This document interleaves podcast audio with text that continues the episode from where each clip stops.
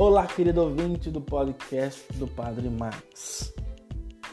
Tanto o servo que fala Isaías, como Jesus, o verdadeiro servo, conseguem ver para além das aparências, mesmo nas situações mais dramáticas, descobrem a poderosa ação de Deus que tudo transforma.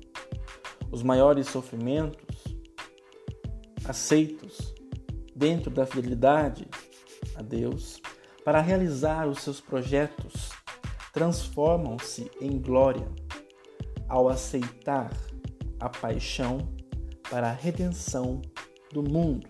Jesus realiza a profecia de Isaías para a glória do Pai.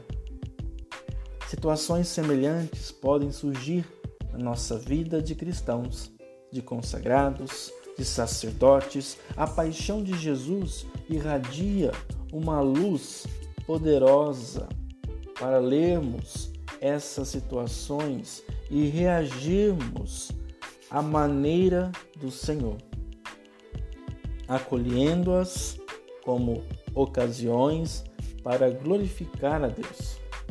Este acolhimento confiante não depende unicamente da nossa boa vontade, da nossa generosidade. É o que Jesus declara a Pedro: Tu não me podes seguir por enquanto. É preciso ser chamado por Ele e receber a força do seu espírito, pela vocação e pelo carisma.